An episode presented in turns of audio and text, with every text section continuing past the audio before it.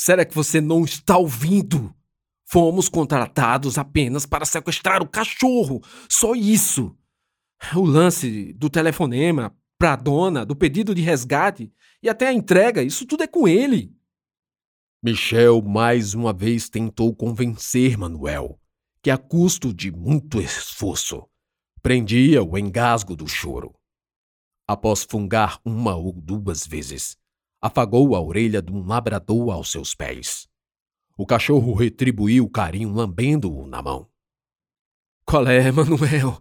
Ela não pode saber que o cão está bem. É exatamente o contrário. Tu não vai dizer que. que. Eu não tenho culpa se você não tem coração.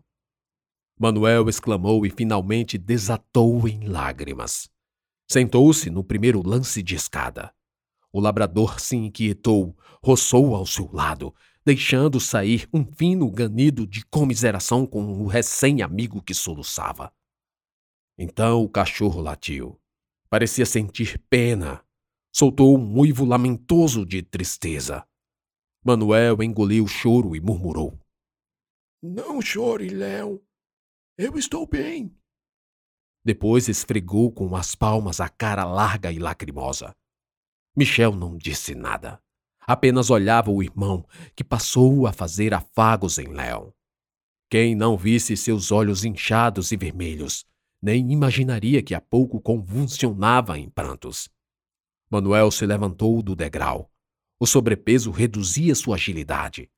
Leão se sentou sobre as patas traseiras e apontou o focinho para cima, arquejando um bocejo, e daí deitou meia língua para a esquerda da boca. Parecia que esperava algo, farejava o futuro, talvez uma nova rodada do passeio matinal, regular e diariamente. Ok, estou pronto. É isso aí, mano. Assim que a grana cair, vamos poder comprar um igualzinho. Cachorros não são iguais. Nunca são e não se vendem. Tá bom, cara, calma. Eu só quis dizer que, se depender de mim, você vai ter um. Manuel não esperou Michel terminar e já descia as escadas. Léon o acompanhou, pisando com destreza a cada degrau, enquanto o amigo ia com uma mão na guia e a outra no corrimão. Os três chegaram ao térreo do prédio, uma construção antiga e deteriorada. Passaram a porta do hall e deram com a cara na rua movimentada. Pessoas indo e vindo, num frenético trocar de passos, em meio aos gritos dos ambulantes. Leon puxava a dupla, abrindo caminho. Passeava tranquilamente, como se conhecesse a trilha entre as barracas de muito tempo, embora estivesse ali há só uma semana. Nem a balbúrdia de todo tipo de barulho o incomodava mais. Depois de atravessarem duas largas avenidas, pararam num bar que pela manhã servia café. Aí, vai aí o número dois do cardápio. Michel falou, logo ocupando um banco. A péssima limpeza da noite anterior convidava moscas e insetos por todo o canto. E esse pastel de carne aí? É de ontem mesmo? Perguntou Michel, ao que um velho lhe respondeu que era de ontem. Varria o chão da calçada, onde as mesas e bancos estavam dispostas. Me dá um também, Enquanto comia pão com ovos e o pastel, fitava Manuel no seu monólogo com Léo. E o mais incrível era reparar que o cachorro aparentava estabelecer uma espécie de comunicação, uma ligação irracional. Michel já pressentia problemas se avizinhando. Nunca trabalhou com o irmão mais velho, a quem todos atribuía uma luz especial. Acontece que esse último serviço exigia alguém com os exatos atributos de Manuel.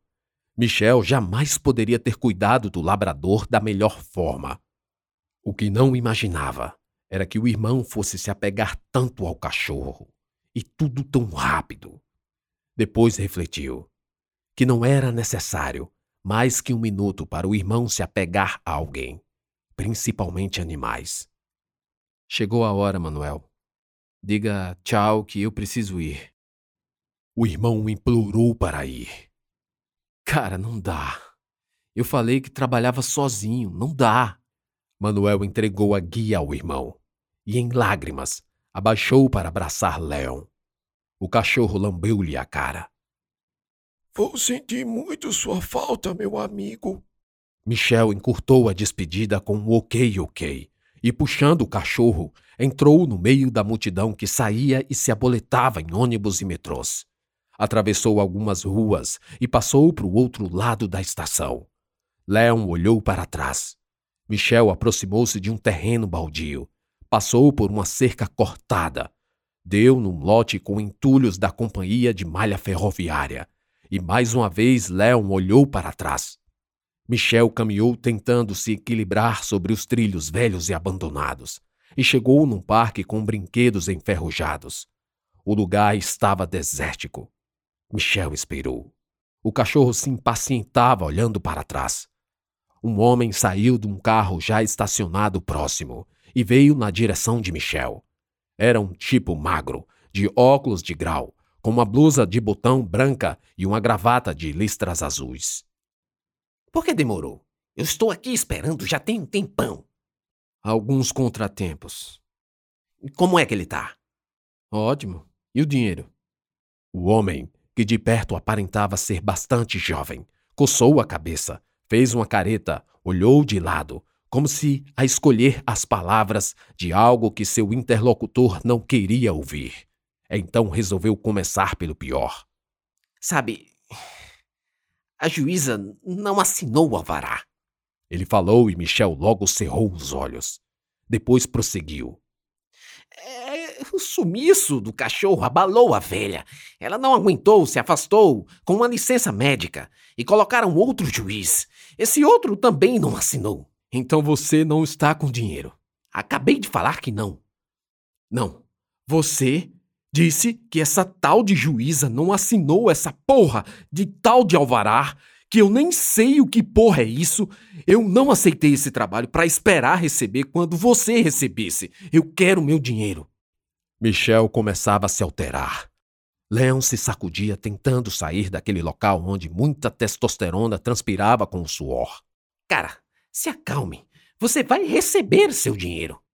Eu quero receber agora! Mas eu não tenho. Eu preciso levar o cachorro. Talvez ela melhore. De jeito nenhum você vai levar o cachorro. No sequestro só se devolve o refém com o dinheiro.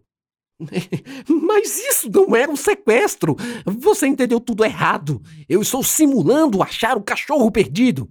O advogado subiu o tom da voz. Puta que pariu! Você acha que ela ia assinar meu alvará, que está na mesa dela há seis meses, se eu simplesmente falasse: Olha aqui, estou com seu cachorro, porra! Leon latiu duas vezes ao sentir Michel apertar a guia pelo ódio que aflorava. Latiu mais vezes, no meio da discussão acalorada, e olhou para trás.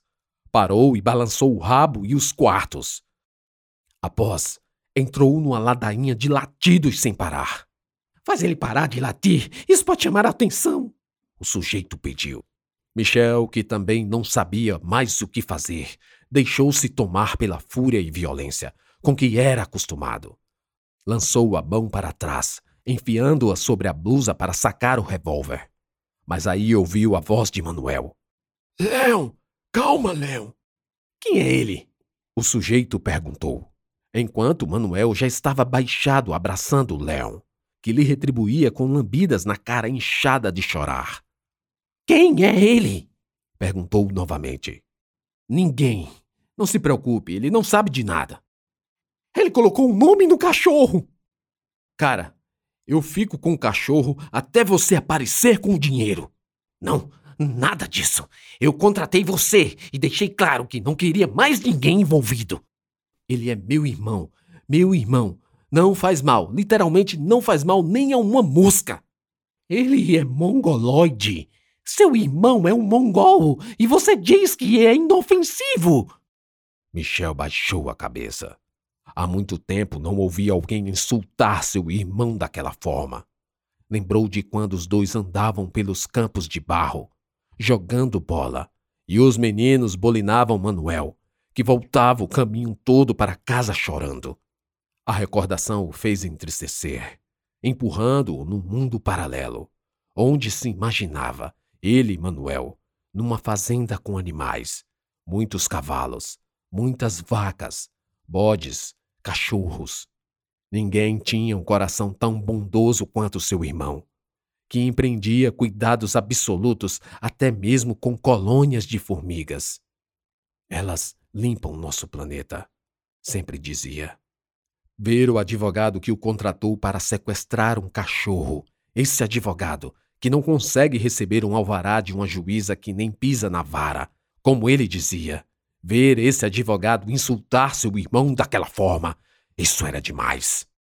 Por que você está apontando essa arma para mim? O sujeito perguntou. Manuel, leve o Leão para casa. O, o quê? Não, não, não! Você fica calado. Manuel saiu com Leão e nem olhou para trás. Percebeu que seu irmão tinha sob a mira de um 38 outra pessoa, mas fez que não viu. Abstraía sempre que podia as conversas sobre roubos, furtos, extorsões e outros delitos que os outros contavam e falavam sobre seu irmão Michel. Para Manuel, Michel era o melhor irmão do mundo. Melhor do mundo. O mundo grande cheio de animais. E Léon foi o melhor presente que recebeu, desde aqueles que recebia da mãe, quando ainda era viva. Michel, ainda mirando a arma, viu de relance que seu irmão já ia longe. Depois olhou para o advogado, censurado pelo cano do revólver. Ele não é mongoloide. De onde estava, Manuel ouviu um som de disparo. As aves locais alçaram voo, ganhando os céus. Manuel e o labrador pararam e olharam para trás, mas suas vistas não alcançavam nada além de um terreno cheio de vagões e trilhos abandonados. Leão deu de ombros. Queria continuar o passeio. Manuel ficou preocupado. Até imaginou o que poderia ter ocorrido. Então olhou para o amigo e disse: Vamos, que eu também odeio fogos de artifícios.